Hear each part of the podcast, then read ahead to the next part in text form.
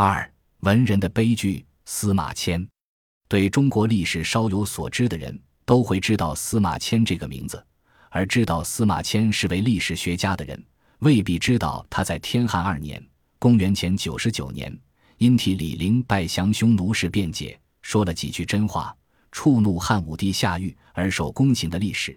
也许就更不会知道他在污秽肮脏之中完成《史记》那难以承受的痛苦。公即是去世。司马迁可算是非正常死亡的中国文人中一个很特别的例子，恐怕也是世界文学史上的唯一。公和去世是一回事，但性质有所不同。公是刑罚，是无可选择的；去世在有皇帝的年代里，是当太监的首要条件。若不想当，也就不必去世。当然，也有或被父母欲卖，或因生活无着而净身入宫。不无被迫的个例，但大多数被阉者是作为谋生手段，甘愿去世，求得进宫的这份资政。因此，这般人对于不男不女的第三性状态较少屈辱感，而且一旦成为太监，生活在无数已将那画连根切掉的人中间，大家彼此彼此，谁也不可能笑话谁。裤裆里有没有那个玩意儿，便是无所谓的事了。太监这行业，不仅中国有过。外国也有过的，如波斯阿契美尼德王朝，如克劳迪、尼禄、维特里乌斯和提图斯等罗马诸帝，如其后的拜占庭帝国诸帝、奥斯曼帝国诸帝，都曾在后宫使用割掉生殖器的男人以供一时。中国明代大概是历史上破纪录使用宦司的帝国，故有十万太监王大明这一说。任何朝代。太监或类似太监的人多了，都不是好事。由于宦官有太多的机会接近帝王后妃，容易获得宠幸，加之阉人的变态性心理，嫉妒一切正常的人，便是他们的仇恨准则。因此，一部二十四史读来读去，凡太监都不是好东西，至少好东西极少极少。所以，对这卑污龌龊者多、阴暗险恶者中的一群。统统蔑称之为阉术，倒也合适。但司马迁之被攻与阉术的去世截然不同。老实说，历代皇帝收拾文人手都不软，什么毒辣残忍的法子没有使用过呢？但把文人成成连根端掉者，刘彻是独一份。那是中国文化史上最黑暗的一页。文人之受屈辱者，莫过于此。宫刑在中国。盛行于奴隶社会和封建社会初期，以阉割或损坏男女生殖器官，旨在使其余生在屈辱中度过。汉武帝异想天开，在刑部上大夫的年代里，他不杀头，也不判刑，更不戴上什么分子的帽子，而是采用宫刑来对付他的国史馆馆长、国家图书馆馆长，使其丧失作为一个男人的尊严，既活不下去，也死不成。这一招。实在可谓既误且损，加之下流下作，这奇耻大辱对司马迁来说，常一日而九回。居则忽忽若有所亡，出则不知其所往，每念思耻，汉未尝不发被沾衣也。一位英明之主，竟对文人进行如此卑劣的报复，简直使我们这个具有悠久文明的中华民族为之蒙羞。古代洋人的酷刑。能够将耶稣在十字架上钉死，能够将圣女贞德、将布鲁诺在火堆上烧死，愤怒的革命群众，甚至将路易十六夫妇送上断头台一一铡死，不可谓不恐怖。在莎士比亚时代，将人犯的脑袋割下来挂在伦敦塔桥上示众，也是极其残忍。但像刘彻用宫刑对付一个文人，对付一个埋头在简读中阅读历史的学者，这是世所罕见的野蛮行径。每读沁园春的词中“秦皇汉武，略输文采”这一句，我总会想起汉武帝公司马迁这件丢中国人脸的事情。亏他做得出来，下得去手。我始终想，问题恐怕就出在这句略输文采上。要是像他那老祖宗刘邦，虽能吼出两句“大风起，兮云飞扬”，可从不以诗人自居，也许司马迁说什么汉高祖会当作放屁。不当一回事的，而汉武帝诗词歌赋都来的，虽略书，还有点文采。这一有就坏菜。他把自己看作文人，文人对文人就免不了计较，就要关心意识形态领域的问题，就要注意阶级斗争新动向了。而且有权的文人嫉妒起同行来，往往不择手段，攻你一下又何妨？所以，碰上一个有文采的皇帝，哪怕略输一点，绝不是什么值得文人大众高兴的事情。司马迁书读多了，有点呆气。他为什么不想想，同姓司马那个司马相如被欣然接受，这个司马迁却被断然拒绝呢？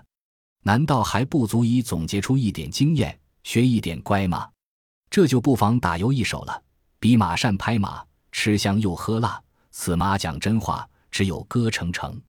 为那张按捺不住的嘴，付出成成被敲的代价，真是太不划算了。《汉书·司马迁传》认为。夫为大雅，既明且哲，能保其身，难以哉。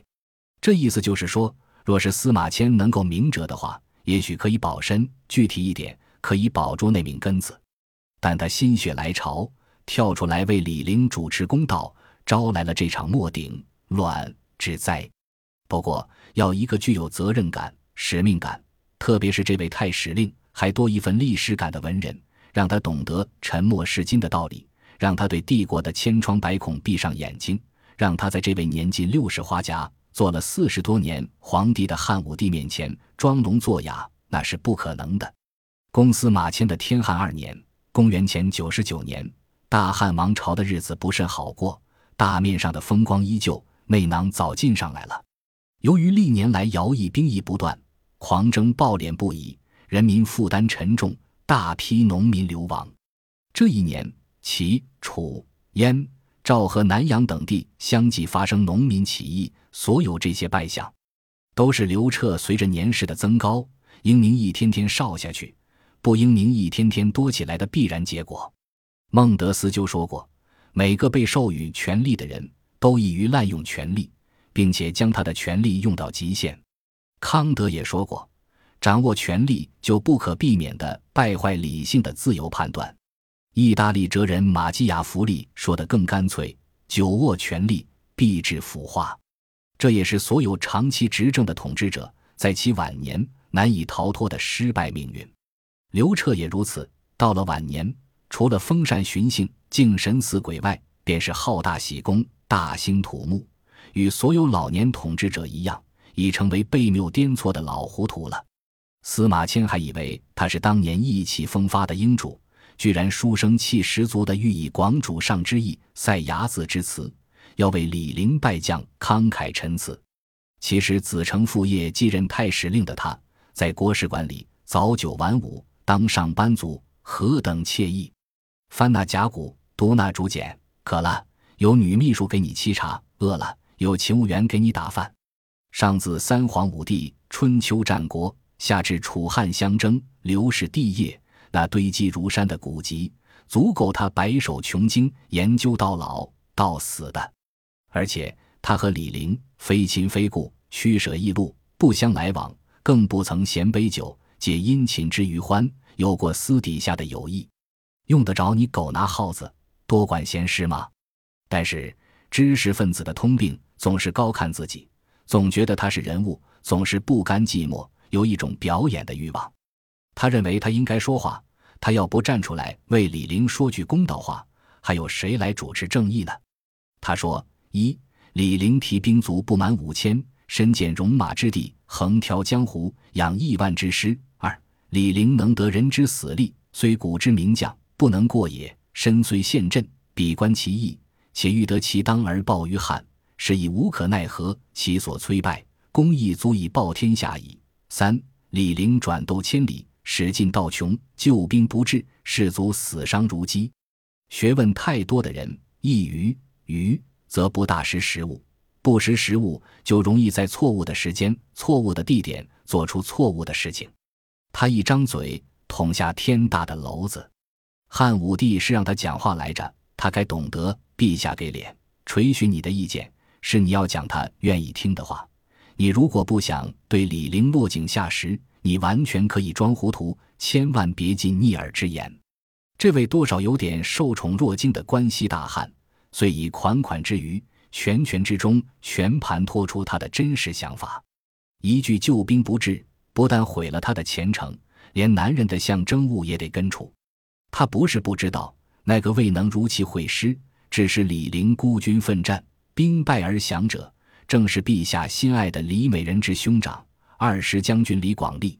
谁知明主不晓，以为普举二师。而为李陵游说，遂下于礼。一个略输文采的统治者，收拾这个当场得罪了他，得罪了他小舅子，更得罪了他心爱女人的文学同行，还不容易。但是，他吩咐下去，不用砍掉他的脑袋，只消攻掉他的城城就行了。然后卷帘退朝，刘彻肯定会为他这得意一笔，回到后宫，对着已是李美人一向，觉得很可以告慰他的。妲己曾让商王纣杀比干剖腹验心，褒姒曾让周幽王举烽火报警取乐。那么多情的很的汉武帝公太史令讨死去美人欢心，又算得了什么？本集播放完毕，感谢您的收听，喜欢请订阅加关注，主页有更多精彩内容。